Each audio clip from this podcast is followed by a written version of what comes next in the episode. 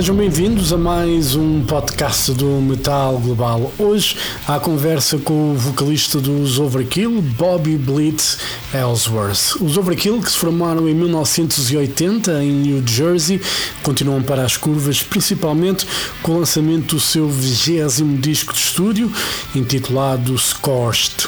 E foi para falar sobre este novo trabalho que estive à conversa com o vocalista dos Overkill, Bobby Blitz, e sem mais demoras, vamos então à conversa com o sempre simpático Bobby Blitz Ellsworth, ele que gosta de passar férias em Portugal e deixa sempre isso bem claro logo ao início da entrevista. Sem mais demoras, a conversa com Bobby Blitz dos Overkill. Metal Global. Georgie, Hey, Bobby, how are you? good man. Good to see you. It's been a while. You have a you have a beautiful Portuguese spring. Yeah, yeah. I do, yep. One of my favorite countries to have a vacation in. It's very nice. Yeah, and uh, you know it's getting nicer and now. You know, finally, you know the sun is back. It's getting warmer. It's you know I was just getting tired of the winter and the cold. It's what keeps us going is hope that things will change. well, for two years we almost lost all hope. you know. Yes, yes. But many of us push back, yeah. and we have it back. We have hope back, which is a which is a good and music, which is which is great. Yeah, I think most importantly, we have music and live music back, you know, which is something that I missed quite a lot. And, uh, you know, I was for you, you know, these two years of pandemic, not being able to tour. You know, obviously last year there was already some shows you guys played, but that was those two years, you know, for you personally. Well, I mean, it, it, it sucked, and it, you don't realize it sucks, you know, until it starts accumulating. You know, I mean, if it's oh, if it's a month, it's not a big deal. Oh, if it's six months, no big deal. Oh, if it's a year, I, I think it's no big deal. it's a year and a half.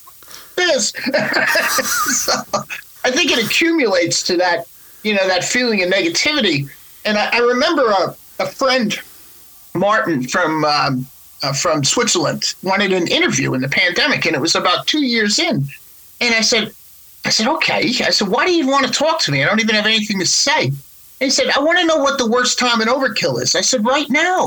right now, this sucks. No music, no tours.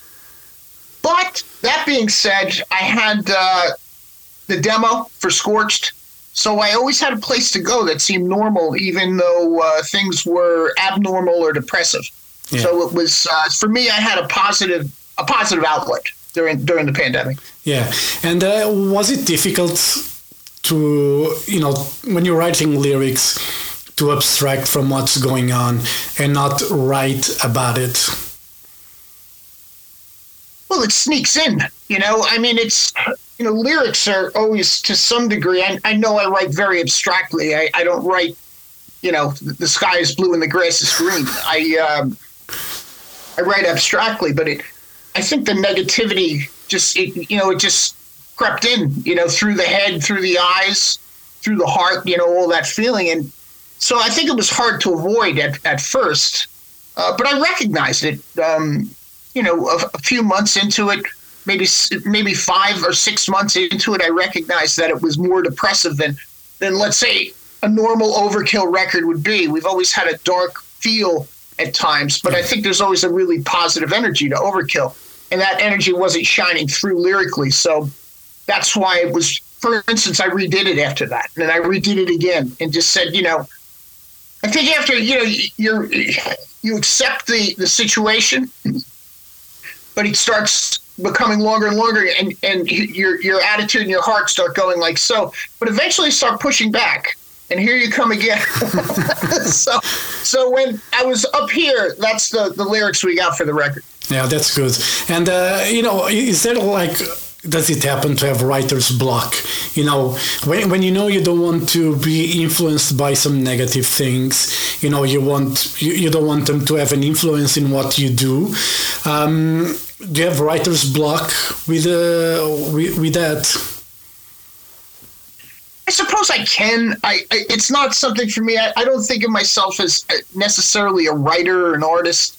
You know, I think of myself more as a craftsman or a mechanic. You know, someone who can make in you know can make the the motorcycle go faster, or someone who can make you know the car sound better, or you know, not that I can, but I think of myself that, or someone who makes you know beautiful tables, or you know, uh, you know, fine furniture, or or something like so. It's not. I, I don't have an inside art that uh, is screaming to get out of me. I have a I have a love of what my craft is.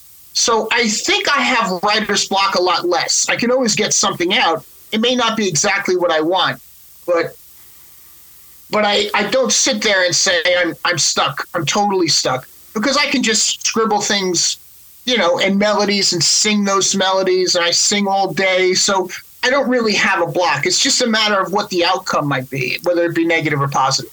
Yeah. And, you know, when I was listening to the record, one of the things and the vibe that I got, it was classic heavy metal. you know, I got an energy that brought me back to the 80s with, uh, you know, heavy metal bands, not necessarily thrash bands, but the classic heavy metal, more epic kind of a sounding. You know, going home and Scorch, you know, they, they, they have that classic vibe.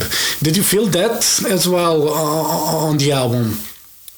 You know, it was it was one of the positive things about the pandemic, and it was um, you know it, it was March 2020, and we were on the road. So it's all it was. So it's three years ago this month, yeah. right? So three years ago this month, and it started warming up. Like we just started the conversation, and you know, before I know it, I'm I'm outside on my on my patio on my deck, and I'm cooking steaks with my shirt off, and I'm drinking beer, and I'm singing classic heavy metal to some of the stuff on the demo, but shit that's been done before. You know, I'm singing "Heaven and Hell" by Black Sabbath to um, the introduction of "Won't Be Coming Back." You know, something like this. So I knew it was in there because just because of where my head was going uh, to the riffs and to the introductions and to the progressions.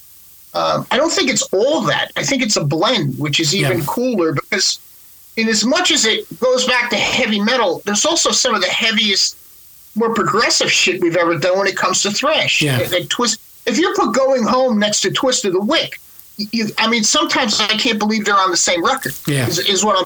Even though there's a, a kind of a heavy metal chorus in that, but the music is just off the fucking hook with uh, you know close to blast beats. Yeah. So the eclectic vibe of uh, the whole record is, is really kind of cool. I think to be able to show all the influence that we've had since we were kids, even even back to classic hard rock.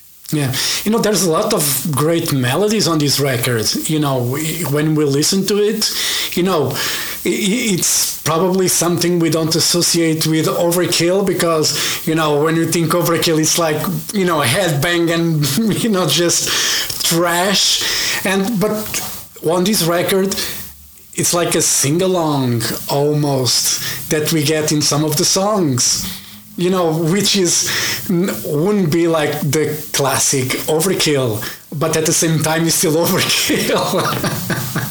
it's a, you know, it's kind of cool though, and this is for sure a result of the pandemic. Uh, you take, you know, if you take it in parts, the, the demo is for, the riff is first, the demo is second, the pandemic is third, and now the creation of the record happens during the pandemic and I had all this time to to have a beer on my deck, to make a steak, and sing along with this record. And it just became more and more melodic and more and more heavy metal.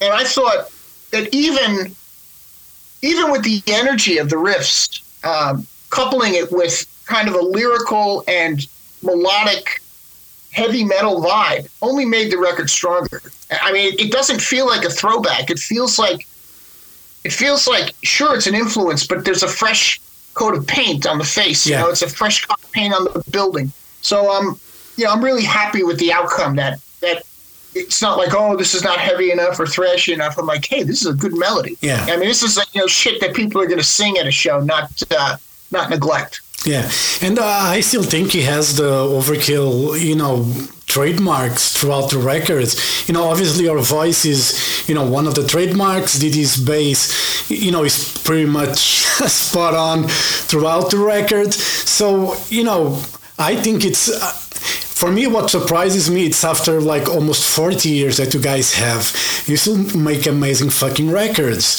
And when you probably could be like Kiss, just tour on past songs, probably people would be happy, but you guys still make a point in making records and not just uh, records, great records. Well, I think we have, you know, we have a, from the beginning, we never had mass popularity. You know, we had, you know, I, I, I, let me just stop. My, my, my niece, when she was in high school, had a, a project to do, and uh, she had to interview all of the family members, you know, the adults, to ask about their professions. And she went through my brother, who was an attorney, and uh, her mom, who's a nurse, and my sister is a therapist. Then she comes to me and she goes, What do you do? I know you sing and I know you tour. I said, This is what I do. I said, I alienate myself to the masses, but I endear myself to a small minority. so, and I said, And that's what will keep me around for a long time. And that's what I think about us is that we've always had that principle that we play for people that are very much like us, um, that have the same love of this type of music. It has nothing to do with mass popularity. It has to do with the principle of doing it for the right reasons. And if you're still doing it for the right reasons, 40 almost 40 years later, you're going to make good records because your principle is the first thing, not oh, you know, we're a novelty act. We're going to play the old songs and some people will come. Well, that's the fucking end. Yeah. It might be a nice end, but it's still the end. so, so I'm happy to report that with the record scorched, it's not the end. it's still, you know, for, for, from your words, it's still pretty much a motivation for you guys to make music. You know, it's essential to to make it in order to to carry on because what would be the point if you'd stop making music there's a you know there's um, you probably know of him ed, ed Trunk. He's a, a, dj in the states. He's on a SiriusXM channel. He's done a lot of things. He's really a spokesperson. He's a great friend of ours. He's always been a a friend that he actually worked for Megaforce records back in the day. He was our a&r guy. And I remember he was he had an interview with Didi. I mean, he and Didi go to football games together. It's not like I mean they're they're that close of friends. And he said to him, you know, on the radio, goes, "Is it better to be in a band like Overkill, where it's decade after decade after decade of doing the same shit, or is it better to be in a band like Twisted Sister, where you have two great records and you blow the whole world up?" And and Didi goes with a straight face. He goes, "Oh, overkill." He goes, "Why?" He goes, "Because I have way too many riffs in my head."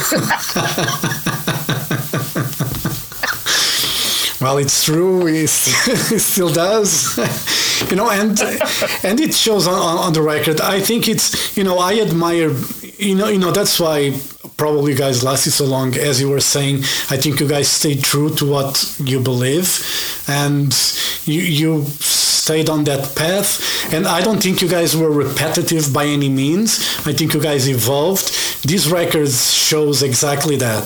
You know, when it comes when you don't think bands can surprise you, they still do. And you guys did it for me with this record because, you know, I knew what to expect from an Overkill record. I know you guys won't let me down but it still makes me smile when you guys surprise me and you listen to a record and you're like okay yeah you know this is good but it's better than i expected it's nice you know it's uh, it, i mean it's a great compliment. There's you know and i think again that goes back to principles. I mean it's you know there's like an expression that we use in the dressing room sometimes and you hear it you know we're all getting ready in different places or in the dressing room and the show's coming and one guy's dressed and one guy comes in and I always hear this one guy go comes in he takes his coat off and he goes oh, time to go to work and I think that that's one of the reasons that for us another reason that it stays around this long is that we enjoy the work. You know, it's it's not a it's not a hard thing to do if you're enjoying it. It's not you know, it's it's it feels successful on a huge level. I mean, you mentioned Kiss before. Obviously, it's nowhere near Kiss, but somewhere inside, I have many of the same satisfactions that they have for being able to represent themselves their way for this many years. Yeah. And uh, you know, obviously during the pandemic, you guys had to record separately, which was, I think, a first for um, for Overkill. How was that? You know, you said for you was beneficial because you had the time to think, to work on the lyrics, to work on the melodies. But I was this process of recording separately, you know, because normally bands, like old school bands, they still prefer to be together in the studio, in the in the jamming room, still working on it. But you know, the result is fantastic on Scorch. So I don't think it was a bad experience. you know, I, I've been given the same answer in the interviews, but I'm going to give a little bit different of an answer right now. And it it worked out because because there was less there was less influence from the outside, um, and I mean the band members. And and I'm not saying that that's bad, but this is the first time we've had it. I mean, it's great to write a record with people, and of course, I would bounce stuff off of Dee or send it to Dave, who's like, you know, he's like my melody man. Um, he'll you know he'll mess around with my melody and then turn it into you know a counter melody on his guitar. I'll talk to Jason, but it wasn't like an everyday process, and it wasn't like um, we were physically in the same room with each other having a beer and a pizza, you know that kind of a thing. So I think it it left it up to the individual to to excel in in his area to make it as the best that he could and then bring it all together. And then when we brought it all together, we started talking about it, and or, or, much of it together, we started talking about, and it gave us the opportunity to make the right adjustments. So I think that just the mixing up the entire process that was normal for me for almost a you know a, a 40 year period or, or since 1985 um, had good results because it was just like okay let's get this done and i think it showed that after 38 years there's some experienced songwriters, you know, in this band, yeah. and that they could get the job done. And once they started understanding each other through that remote recording, it, the results speak for themselves. I mean, I, I'm very happy with with when I press play on this and I hear the, you know, the beginning of that guitar solo and Scorched. You know, that intro. It reminds me that I'm going back somewhere to classic heavy metal to the 80s. Yeah. But sooner, very soon after that, I realize I'm in the current day. I'm listening to the 80s in the current day, which is which is a cool thing about it to be in two places at once. I don't know if that would have happened if we had all of the influence from each other all of the time. Yeah. So so it was like uh, you guys work on a trust basis. You know, like I trust that you will do your best, and you know I won't tell you what exactly what to do. I will trust in exactly what you're going to do. Was a bit more like that this time around instead of you know annoying someone and just like going no no you play like you know change that a bit. I think you know. I think that that's just time and relationship too. You know, I mean, you know, you might think of Dee Dee and I being together since you know the early '80s or 80, 81. But I mean, Dave Linsk's been here since you know 20, 24 years. it's not like I mean, he's been here twice the length of a normal band already. Yeah. You know, Doug Tailer's been here for how many years? And uh, twenty. Uh, Jason Bittner, I knew when he was uh, he was a teenager. You know, I was in my 20s. Jason was like a teenager hanging around the shows, you know, with drumsticks. So, I mean, there's a relationship here that goes for a long period of time. And I, you know, I, I always know that to say maturity when it comes to heavy metal or rock and roll is kind of like that's kind of the bad word, but there's maturity all over this record. You know, it just shows that we've we have experience, and that's where you know that's where this record succeeded was the fact that we could do our best even remotely. Yeah. And then, you know, then bounce it off the other guy who says, that's fucking great, but I would do this. And you go, oh, instead of fucking the whole thing up, it's just a little adjustment as uh, as opposed to uh, a total teardown. Yeah. Would you consider, you know, working like that for the next record? You know, give the space and everybody just, you know, do their ideas at home I, I mean, I, I think I would go back to at least at minimum doing the, the drum tracks with everybody. I mean, I think that's kind of important when you when you hear the drums go down, especially with someone like Jason, because he can also be writing right on the part, you know, where he's, you know, he's like, oh, I have a better idea. You know, he's one of those kind of cats. Um, and I like that. I like being part of that because it just makes you feel like you're you know, you're in it at the beginning. If you're in it at the beginning with your hands on it, it's tangible. You know, you feel like it exists. It's not just it's not a thought or an energy. It's beyond that. It's a it's a physical presence. And uh, so, at minimum, I, I would want to do the drums. And you know, we've worked remotely in the past, but it's it's the basics that go down. You know, whether Dave and Dee are doing the guitar tracks together and the bass tracks, and everybody there for Jason or Ron Lipnicki prior to Jason I think that that's kind of important because I don't know, maybe it's just because it's familiar yeah. to me. Yeah, and uh, for this record, you guys got Colin Richardson to mix the to mix the record, and uh, I think he does a great job as well. Uh, what was the um, you know the reason to go to to Colin to work for this record? Well, trust, you know, and we wanted something. We thought we were really close on the last records to what we wanted to sound like but we think that Colin has done some of the best work for us in the past, whether it be, you know, 97's Underground and Below or the Killbox record. Listen, I mean, the Killbox record is one of the best sounding things we've ever done up until that point. You know, maybe maybe Horrorscope record was the Horrorscope record was probably better sounding. Maybe Years of Decay was um, might be better sounding, but Killbox in the modern era for us was one of the best sounding records, and that trust all goes to Colin and he was the one who was behind the board right from the first note. So we thought in our heads as it was developing that somewhere here we're going home. You know, that we're this whole thing is about going home. And we're going to go back to where we feel the most comfortable. And it started showing up in the riffs, it started showing up in the demos. We already had Colin on board. So if we're going home, you go back to somewhere that you you know you're most comfortable, yeah. and that was that was with Colin. So when when he was mixing the record, you know, I, I mentioned it before about that guitar intro. That I kind of felt that there was a throwback vibe on this whole thing. You know, it still had that modern punch. It had that, you know, those that drum resonance that was pounding you right in the chest. Um, but it also had a guitar vibe and a bass vibe that came from like the early 90s. You know, Dee clanking bass is back.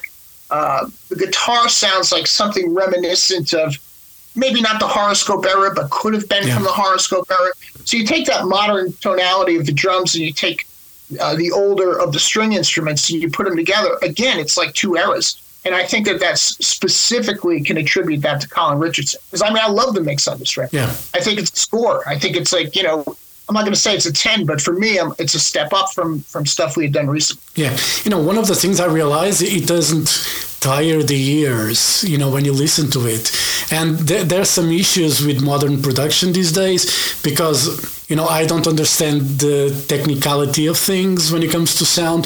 But for me, sometimes it's just everything is, you know, so up there compressed at and it just after two or three songs you just want to take the headphones off and and breathe a bit. With this record it seems like we can listen to it and not get tired. You know the the nuances on the on the sound you know makes it less tiring so to say as well. It's a that's a great pickup on this because that was um, you know when Dee and I were discussing the production going into it, that's almost exactly what we said to him. That we understand that, you know, it has to show a modern flair to it, but it can't be something that where you need to take a break after three or four songs because it's just too loud to be able to enjoy that. Yeah. It's mixed too loud.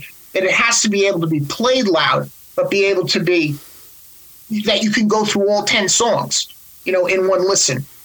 So that was actually conveyed verbally uh, to Colin. And that's part of that trust because that's more so the kind of records that he's done for us in the past. Something that is always listenable from start to finish. Yeah. You know, because for me, I like to listen to music not too loud. I mean, when I listen to Motorhead has to be loud, but Motorhead are loud anyway normally. But you know, I like, and for me, I like to be able to control the volume that I listen to the music. I don't like to put an album and it's already there, and if I try to crank the volume up, like some slight distortion starts to come out from the speakers. So I like an album that I can crank that's I can crank it without distorting my speakers. And I think this album works. Without distorting your own head. Yeah, exactly.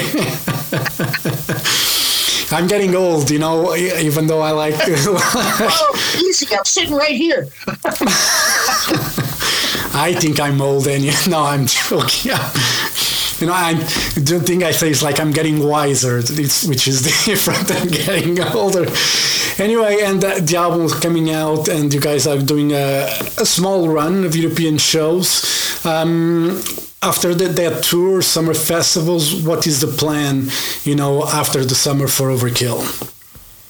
We're still poking around for like an early summer tour for the US. I mean, it's not, you know, if we can get back out there, we need less lead time in the US than we do in Europe. Um, it's more of a quick ticket buy than needing six or eight months um, in advance.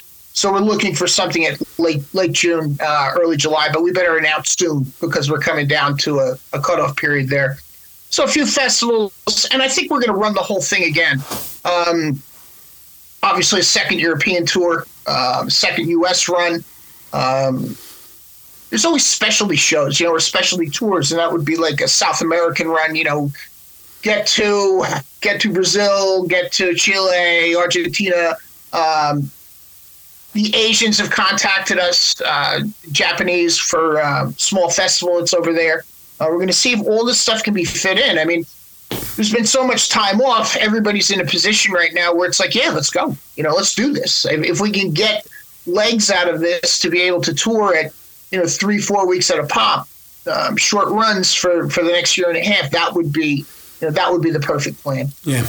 Do, do you feel a change when it comes to touring now because of the pandemic? I mean, the there's still, uh, uh, you know, yes, we're going to do an European tour uh, now in May, and they canceled it. They said because of insurances, because of COVID, still because the insurance don't cover, you know, if there is like a, a member or something gets sick, they won't cover, you know, whatever it was. Um, do you still feel that it's a bit difficult to tour like for a long period of time without, you know, getting? I think I mean, things have changed. Um, obviously, I from a personal perspective, obviously, you have to be ready for anything. But on a daily on a on the daily perspective of getting ready for the tour, I try to push as much of that out of my head as I can. That it's been handled prior. That we know we're taking a risk when it comes to this. Um, the logistics are different financially. I mean, it's it can be it would could be a tough situation if um, you know it, it, just based on regular costs, just the fact that transportation is that much more expensive at this yeah. point. You know, and people don't want to go into their pocket and pay for your transportation; they want to pay for the concert ticket. You know, so I mean, I get it, um, but I'm not going to let it be something. Those logistics be something that have us overthink something as simple as fucking touring. You know, it's becoming complicated behind the scenes. It's not complicated on the stage. The stage is what the stage is. Yeah. So I think if, if I use that as my motivation, all the other stuff just, I'm not going to say it falls into place, but for sure you figure out ways to work it out.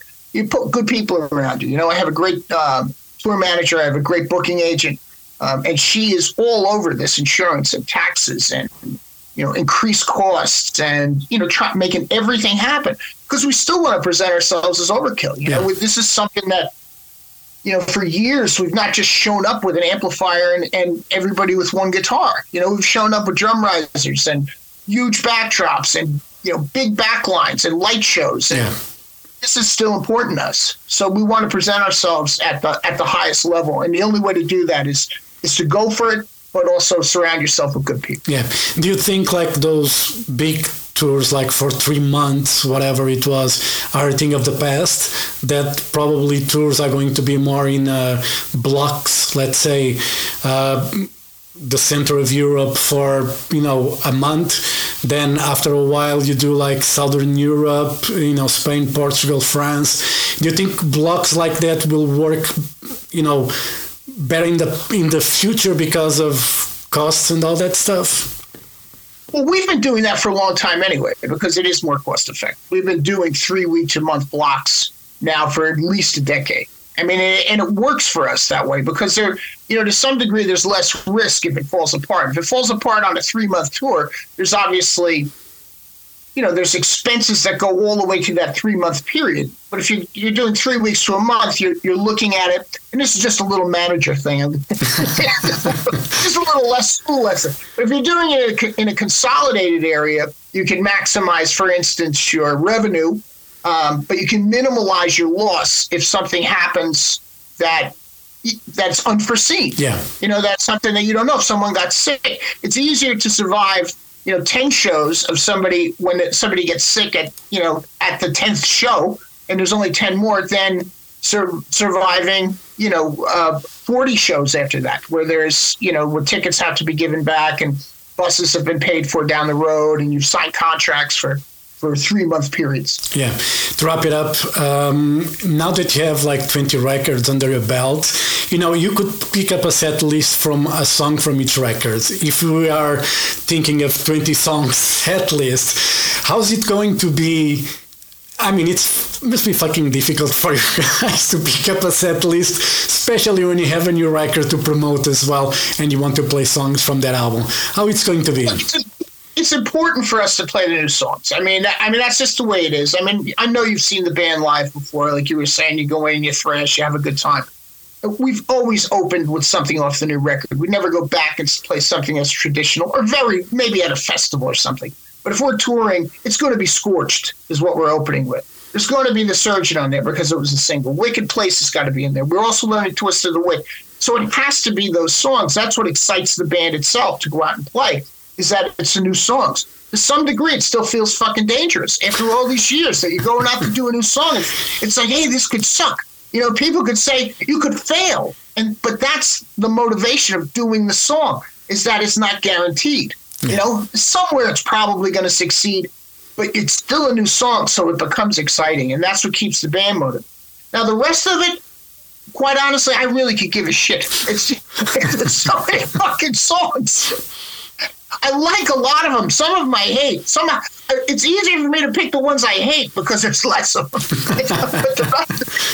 The rest of it is actually okay for me. So to pick a set list, I know it's going to end with "fuck you." It's going to start with "scorch." It's going to end with "fuck you." Elimination is going to be in there, and "rotten to the core." The rest of it is wide open.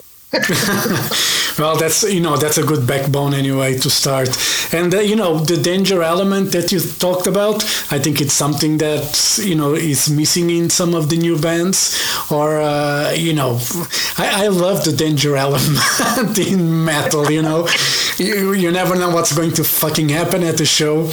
You know, it's it exciting, man. Yeah, the band too. Just makes it exciting. Yeah. All right, Bobby. Thank you very much for your time. You know, all the best for Scorch. It's a great record, as I said in the beginning.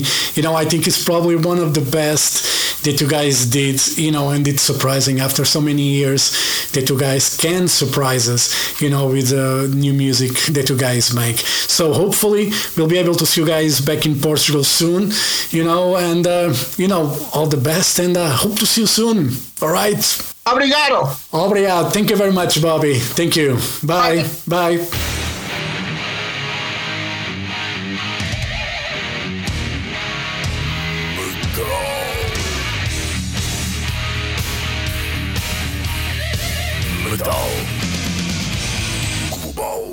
Metal Global foi conversa com Bobby Blitz Ellsworth, vocalista dos Overkill.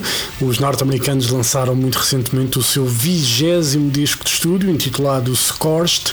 Então foi a conversa com Bobby Blitz, a esperar que os Overkill regressem a Portugal, quem sabe no próximo ano.